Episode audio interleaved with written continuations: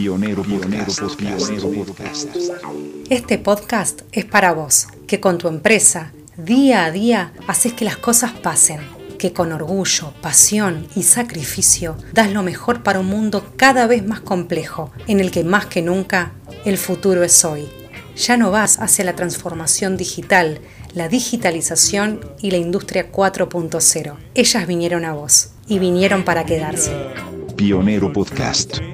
Un faro para tu empresa hacia la transformación digital.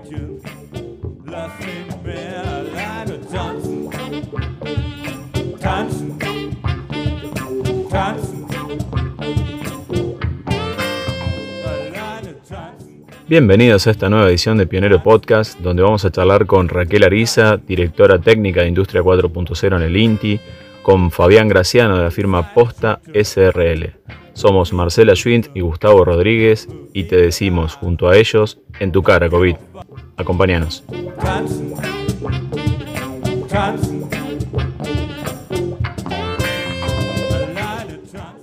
Hoy hablaremos de la industria 4.0, llamada también industria inteligente.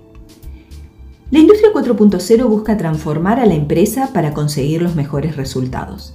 Es una nueva era que da un salto cuantitativo y cualitativo en la organización y la gestión de las cadenas de valor, apostando a una mayor automatización, conectividad y globalización. Sin embargo, el gran reto para las empresas no está en lo tecnológico, la mayor dificultad está en saber gestionar adecuadamente el cambio a la industria 4.0 para poder aprovechar al máximo las nuevas oportunidades que nos ofrece este concepto.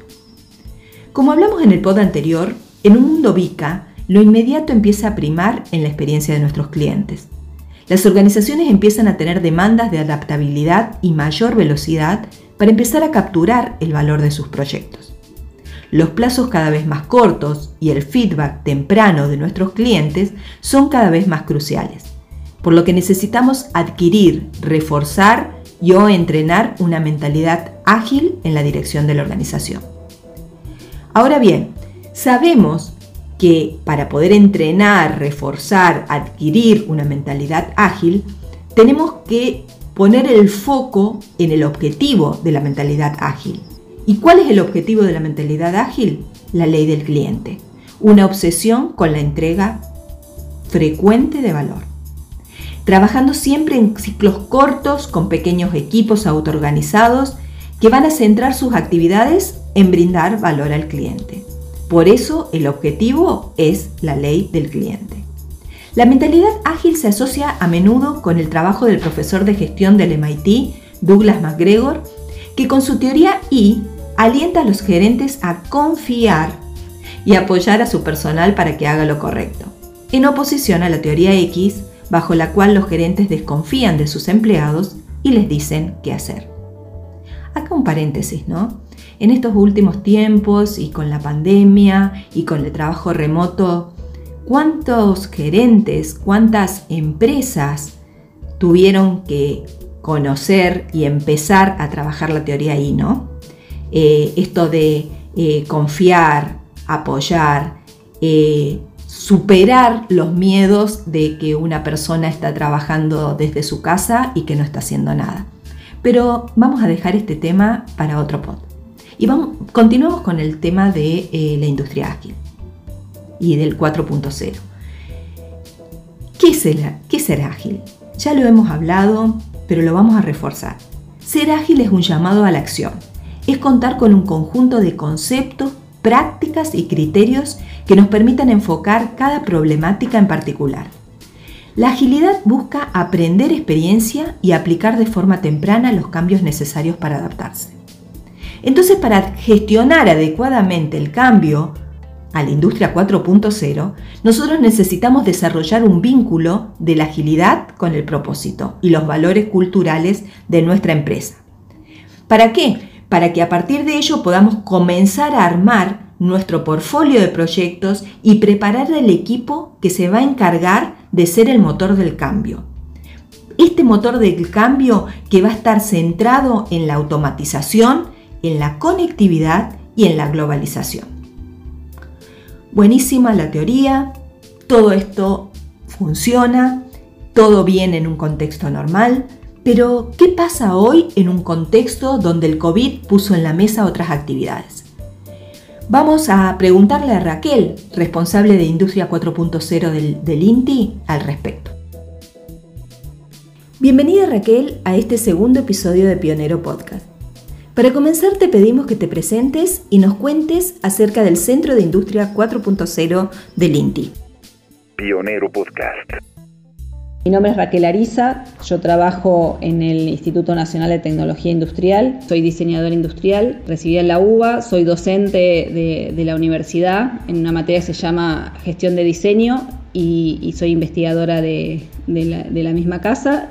Estoy a cargo de la Dirección Técnica de Industria 4.0, un área que depende de la Gerencia de Investigación e Innovación del INTI. Gracias Raquel. En la introducción de este pod estuvimos hablando acerca del reto que tienen hoy las empresas para aprovechar la oportunidad que nos ofrece la industria 4.0, oportunidades relacionadas con la automatización, la conectividad, la digitalización.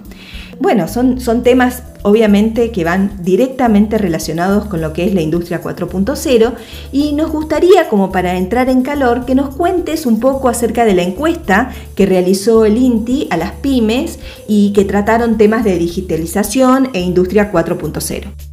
Lo que yo les voy a contar es un poco más la experiencia de campo, porque bueno, los informes eso los pueden leer y están disponibles y los sugiero para, para poder entender bien cuando se habla de estos temas que mirar.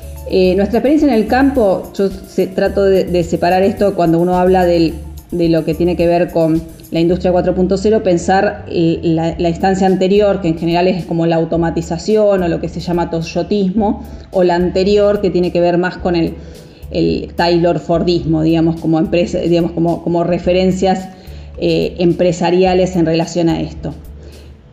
En muchos casos, digamos, y ahí eh, con eso podemos hablar de la segunda revolución es lo de Taylor Fordismo, la tercera es lo del Toyotismo y esta cuarta revolución es, la industria 4.0. En general, la experiencia indica que hay muchas, em, digamos, una gran cantidad de pymes, cuando hablamos de pymes no lo mismo que hablar con, con empresas grandes, que están en un estadio que todavía les están llegando a lo que tiene que ver con yo digo, el orden y limpieza, o sea, lo que tiene que ver con, tecnologías más de, organización industrial, que vendría a ser la, segunda, digamos, la segunda instancia del Taylor, del Taylor Fordismo, donde se empieza a organizar la empresa y a profesionalizar. Hay otro grupo de empresas que están ya con la instancia de automatización y ya los procesos los tienen resueltos y ya están empezando a pensar eso en, en la digitalización, pero hay muy pocas que lo tienen todo esto integrado, que es cuando hablamos de la industria 4.0. Entonces, la gran masa de, las empresas están entre esa, entre esa segunda revolución y esa tercera, y, y muy pocas están en el, en el otro. Sería como el diagnóstico de la experiencia. Y, lo otro que pasa en las empresas es que esta digitalización o este, esta, esta transformación digital, o a mí me gusta a veces hablar de evolución digital, eh, no es igual en toda la empresa. O sea, a veces hay algunas, algunos sectores, por ejemplo, el, financiero, digamos, todo lo que tiene que ver con, eh, con la rendición de cuenta, la parte financiera de la empresa está más digitalizada porque los bancos están más digitalizados, porque la FIB está más digitalizada, porque el entorno lo, lo obliga a digitalizarse. Algo parecido pasa con los recursos humanos, o sea, como yo tengo que facturar los sueldos, armar toda esa parte, empieza a digitalizarse. Y después hay otros grupos que tienen que ver con la digitalización de los procesos de desarrollo de productos, por ejemplo. y distinto es la, digitalización de la, organización para eh, lo que tiene que ver con, con, la planta, con la organización de la producción. Dentro de la empresa hay como distintos también distintos estadios. No es exactamente igual en toda la empresa. Claro, hoy no solo tenemos empresas que están en la segunda o tercera revolución, sino que además nos encontramos con diferentes estadios en sus sectores. Eh, ¿Cómo pensás que afectó la digitalización a estas empresas? O sea, al principio hubo un, primer, un primer choque que fue pasar al teletrabajo, o sea, las empresas que no tenían nada digitalizado, o sea, pasaba desde cosas muy básicas que había quedado en la oficina y quedó en la oficina y no se puede hacer nada, que esos son los que tienen todo en papel, hasta los que tenían digitalizados, estaban algunas cosas digitalizadas, pero bueno, otras no funcionan. Y, ahí em, empezó a notarse, digamos, nosotros en este relevamiento veíamos qué pasaba en la situación de planta, ¿no? O sea, qué, qué, tecnologías y qué dispositivos, qué cosas se estaban haciendo. Mucha industria se paró por la coyuntura porque no eran esenciales, aunque después esto de las cadenas de valor no son esenciales directamente, pero sí indirectamente. O sea, piezas, partes de otras obliga a que en realidad tenés que activar toda la cadena porque si, si no se no, no funciona el sistema. O sea, en, en, la realidad de hoy es, es todo tan integrado, digamos, necesita tanta integración que es difícil mover algunas cosas y otras no. Y lo que, lo que se pone sobre, lo que sí cambió mucho es como la actitud, digamos, más que, no sé si la, la situación en sí, pero sí la actitud, o sea, nos obligó a todos a pensar reuniones virtuales, o sea, no sé, casos de, empresas con las que nosotros estábamos trabajando, que en principio costaba mucho hacer una reunión y armar una cosa porque había que ir a la empresa, la empresa tenía que estar disponible, o sea, que se fueron resolviendo en esta, digamos, nos, nos, hicimos todos usuarios rápidamente de, de, las tecnologías de digitalización para armar reuniones, para... Entonces, finalmente se fue como activando, en algunos casos, algunas empresas que tenían algunas instancias de digitalización y que, que se estaban, eh, hablo de empresas con las cuales veníamos trabajando en la mirada de Industria 4.0, eh, algunas cuestiones que era a veces difícil de pensar en hacer integral y en tiempo real en lugares distintos del país por, la localización de, las áreas de desarrollo y las áreas de implementación, que en este contexto, como no se podía viajar, se buscaron otras soluciones alternativas que agilizaron esos procesos que en principio si no hubiera estado esta condición no se hubieran probado. Y después de haberlos probado, en realidad los las tomaron como, como, una práctica, como una buena práctica para, para seguir haciéndolo porque agilizó los procesos. Cuando intervienen muchas personas que están en distintos lugares, eso, aparte de los recursos que implica, tiene que ver con, con los tiempos, ¿no? Y entonces eso atrasa los, los desarrollos de, de, productos. Pero depende mucho también el sector en el que, en el que se, en el que se viene trabajando. Muy buen resumen, Raquel. Creo que tenemos por delante un gran desafío para ayudar a las pymes a pegar el salto que requiere hoy la industria 4.0, ¿no? Eh, un salto que, como lo plantea el modelo presentado por el INTI, requiere abordar el trabajo desde un doble anillo. Por un lado, los habilitadores tecnológicos como son el software, la robótica, la inteligencia artificial, y por otro lado, el pensamiento estratégico a través del conocimiento de metodologías, de herramientas que nos ayuden a entender el para qué. Eh, bueno, en este contexto nos gustaría que nos cuentes un poco más acerca de este modelo y cómo ayuda hoy el INTI a las empresas.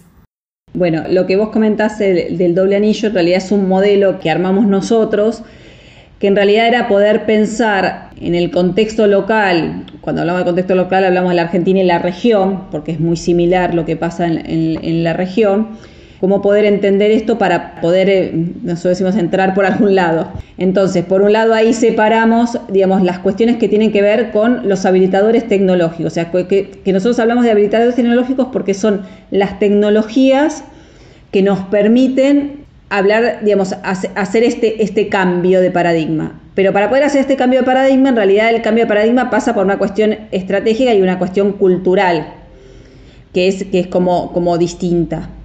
Entonces, en esa, en esa cuestión, digamos, cultural es lo que nosotros hablamos del anillo estratégico.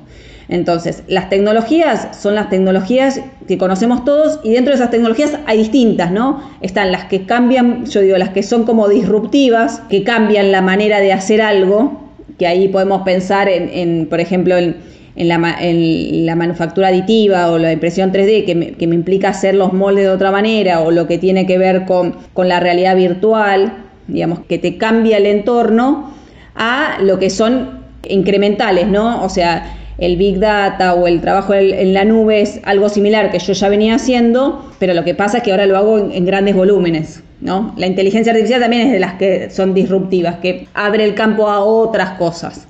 Entonces ahí hay como, como grupos distintos ¿no? de esos habilitadores. Pero más allá de eso, lo que nosotros hablamos del anillo estratégico tiene que ver el para qué. ¿Para qué voy a estar incorporando esto en mis empresas? Y una de las, cuestiones, o sea, nosotros decimos, bueno, está, nosotros decimos la, la, economía circular, en realidad es la relación que tenemos nosotros con el medio ambiente o con el ambiente. ¿Qué, qué acciones se propone? O sea, se propone pensar una cuestión de ciclo de vida, desde de, la extracción hasta el fin de vida, que me implica pensar mi cadena de valor de otra manera.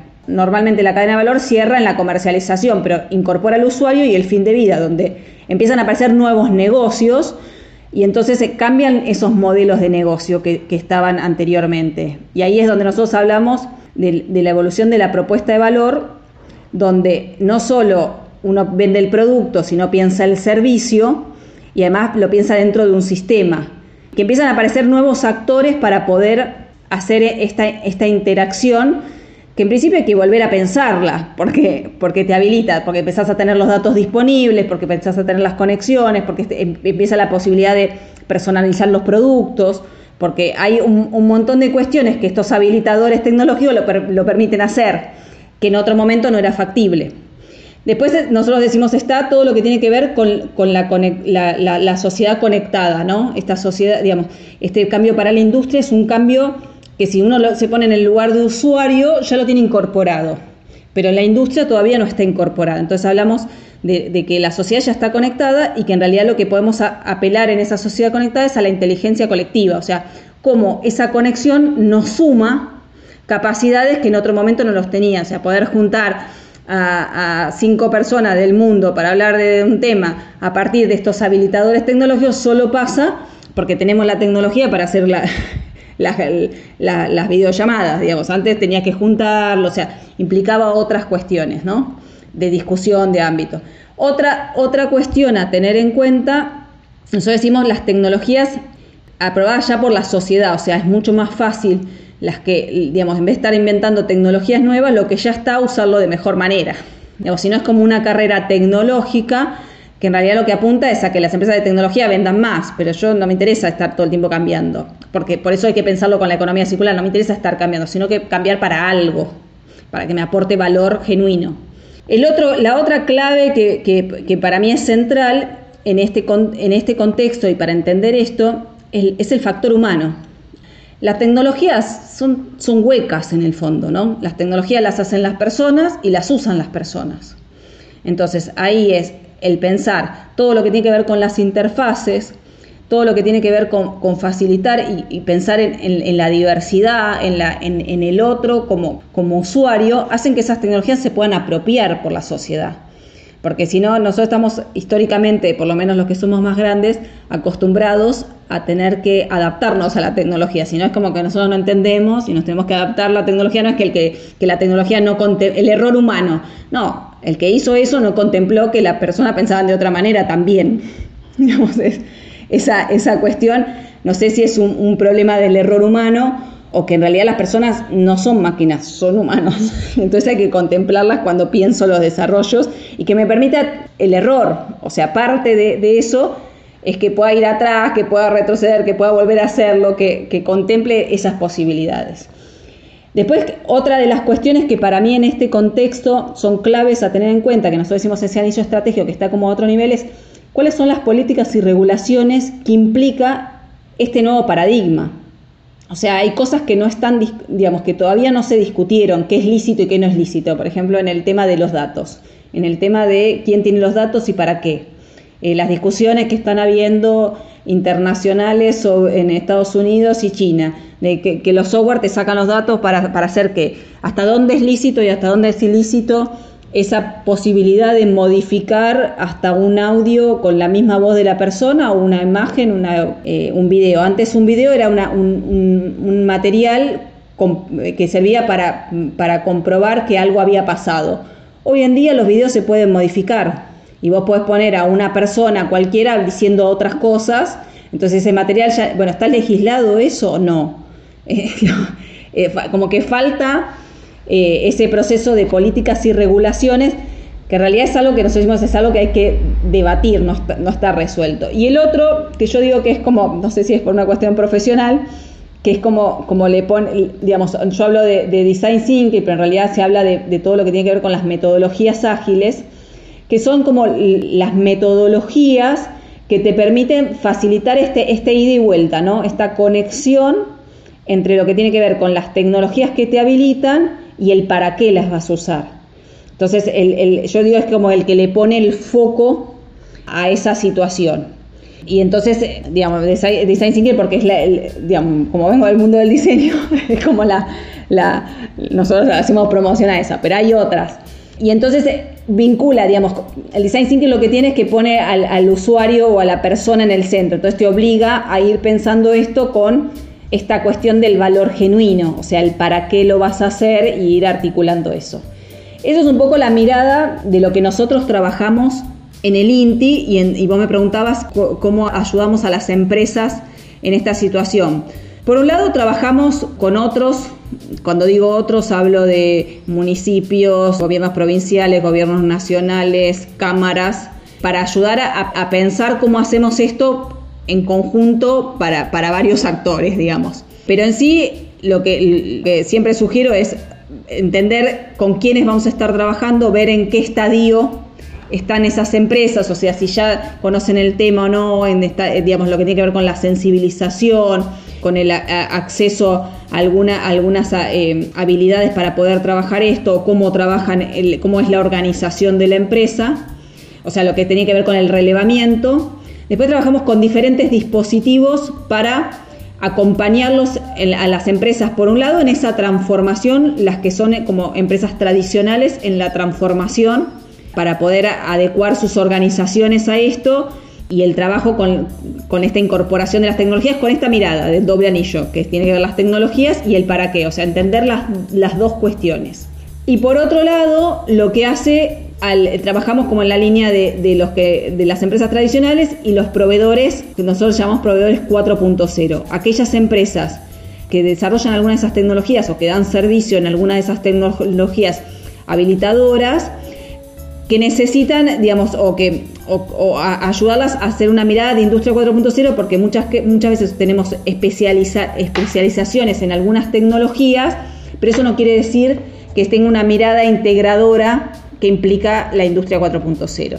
Entonces trabajamos con los proveedores y trabajamos con los que necesitan, digamos, la oferta y la demanda sería, digamos, en esas dos líneas para poder articular este entramado productivo para que, para que sea eficiente. Digamos, nosotros creemos en, esta idea de, que la Argentina tiene como muchas oportunidades en esta industria 4.0. Entonces, eh, trabajamos para eso. Muchas gracias Raquel por tus comentarios, por tu participación en este pod. Nuestras felicitaciones para vos y para todo el equipo del INTI que está llevando adelante esta gran tarea de acompañar a las empresas y a los proveedores en el camino hacia la cuarta revolución. Un camino que, tal como estuvimos hablando, no solo requiere conocer de tecnología, sino también adentrarnos en metodologías ágiles que nos permitan conformar un ecosistema 4.0. Un camino que, como lo dijimos al principio, debe ser gestionado con una mentalidad ágil que permita a las empresas responder rápidamente. Y sobre la respuesta al cambio vamos a estar hablando en nuestro segundo bloque. Pionero Podcast. Un faro para tu empresa hacia la transformación digital. Gracias Marcela y por supuesto muchas gracias Raquel por tu participación. Ahí mencionaban al principio de la nota un estudio que, realizó el Banco Interamericano de Desarrollo con la Unión Industrial Argentina e Intal, que es Travesía 4.0 a la transformación industrial argentina. Este es un estudio de mayo del 2019 que se realizó sobre 307 firmas de distintos sectores industriales de la producción, de, de, seis sectores para ser más específicos, y que hace una caracterización del estadio de las industrias respecto de justamente la transformación digital e industria 4.0 y las define en tres estadios. Una que tiene que ver con los trekkers, otra le llaman los alpinistas y una que está en la cúpula, si se quiere, de esta pirámide, que son los cóndores, que representa justamente el 6% de, la muestra contra un 45% de los alpinistas y el resto son los denominados trekkers. Eh, este estudio, en forma comparativa con, con estudios similares de Brasil, deja tres aprendizajes importantes. El primero es que las tecnologías 4.0 son aún de uso marginal en ambos países. El segundo es que existe un porcentaje importante de firmas empleando tecnologías de primera y segunda generación en ambos países. Y el tercero es que ambos países, la mayoría de las empresas no ha tomado aún acciones específicas para cerrar esta brecha. esto estábamos hablando de un estudio de mayo del 2019. Hoy creo que la situación actual nos ha llevado a tomar medidas eh, extremas, ¿no? a, acercarnos a, en, la planificación de temas tecnológicos, de industria 4.0, comunicaciones, transformación digital que estaban previstos para los próximos años y que, que fueron impulsados para lo inmediato. Y en este, en este episodio en particular no podíamos dejar de, invitar a una empresa argentina, una empresa que, ha reaccionado en forma más que favorable al, contexto, una empresa que, nos permite darle el título justamente a este podcast, En tu cara COVID. Así es como reacciona una empresa argentina y, así es como reacciona Posta SRL. Así que Fabián, te invitamos a presentarte. Mi nombre es Fabián Graciano, soy uno de los responsables de Posta SRL. Somos una pyme con más de 50 años de trayectoria. Estamos en Caseros, Partido 3 de Febrero, Provincia de Buenos Aires. En Posta CRL fabricamos y comercializamos tenederos plegables para ropa, tablas de planchar, sillones y reposeras. Tenemos una línea de negocio dedicada a la publicidad, fabricando sillones tipo director en caño redondo, oval y cuadrado. Todos nuestros productos tienen como principal característica su calidad, determinación y la posibilidad de ser plegables y trasladables con facilidad. Fabián, ¿y cómo impactó COVID en la empresa? ¿Cómo, ¿Cómo impactó sobre las formas de trabajo? ¿Cómo crees que está la empresa respecto de, la digitalización y la industria 4.0? En Posta CRL desde hace un tiempo y con el acompañamiento del INTI y la Municipalidad de 3 de Febrero venimos implementando varias herramientas de mejora en nuestros procesos y capacidad instalada. De implementar Kaizen para la mejora de procesos puntuales, como la implementación de aplicaciones de seguimiento de nuestros procesos, mejora y automatización de dispositivos propios y la progresiva incorporación de tecnología y automatización de algunos de nuestros procesos de fabricación. Como a todos, el impacto inicial fue muy fuerte. Fue como si se aplicara el freno de mano en el medio de la autopista. Pero en posta, desde hace un tiempo que venimos eh, en un proceso de cambio constante, eh, de modificación y adaptación de nuestros procesos. Esto nos ayudó, sin lugar a duda, a readaptarnos rápidamente a un nuevo régimen en el menor tiempo posible. Desde implementar los protocolos de seguridad para el COVID-19, reprogramar la asistencia de nuestros equipos de trabajo y de nuestros procesos de fabricación, por tanto, desde nuestros transportes y entrega de mercadería y materia prima, recepción de clientes, etc. Por suerte, gracias a nuestros empleados, algo muy importante, al acompañamiento de nuestros clientes y proveedores, y, obviamente del Estado con el ATP y del municipio apoyando para obtener las autorizaciones pertinentes para poder seguir produciendo, pudimos mantener un cierto nivel de actividad. Y aún con toda esta situación, ¿qué proyectos están llevando adelante en este momento? Como resultado de los diversos programas y a pesar de la coyuntura, decidimos una vez más seguir apostando a la industria nacional argentina.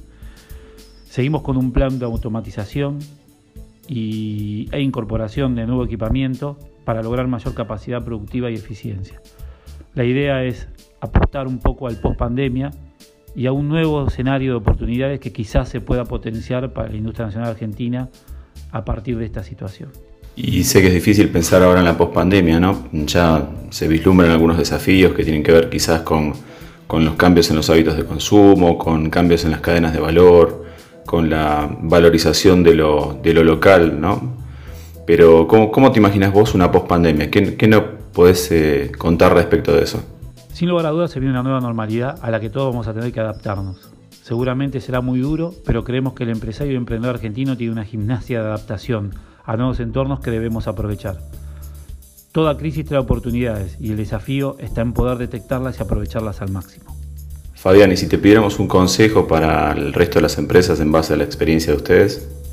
Para mí se hace muy difícil poder aconsejar porque cada empresa y sector tiene realidades distintas. A nosotros, sin lugar a duda, estos procesos de cambio que iniciamos hace un par de años nos ayudó eh, a adaptarnos rápidamente al nuevo entorno pero sin lugar a duda lo más importante fue eh, ir a buscar nuevo conocimiento, conocer y aprovechar programas disponibles, que la verdad son muchos, desde programas disponibles en el INTI, desde cámaras industriales, desde universidades, desde los municipios. Pero lo que estamos viendo es que toda mejora en la actualidad siempre viene de la mano y con una visión de industria 4.0. Pero esto no significa solo la incorporación de tecnología de punta, la incorporación de software, de aplicativos, de sistemas, sino de la incorporar constantemente nuevo conocimiento y mejores prácticas a nuestros procesos del día a día. Pero para mí o para nosotros, creo que hoy el principal consejo que podemos darles es, sin lugar a duda, no bajar los brazos y siempre seguir mirando para adelante con una visión optimista dentro de los contextos que cada uno se mueve. Gracias Fabián por tus palabras. La verdad que nos has dejado un, cierre de lujo, ¿no? Así que te lo agradecemos mucho. Para conocer más la empresa, los invitamos a, a visitar www.postasrl.com.ar.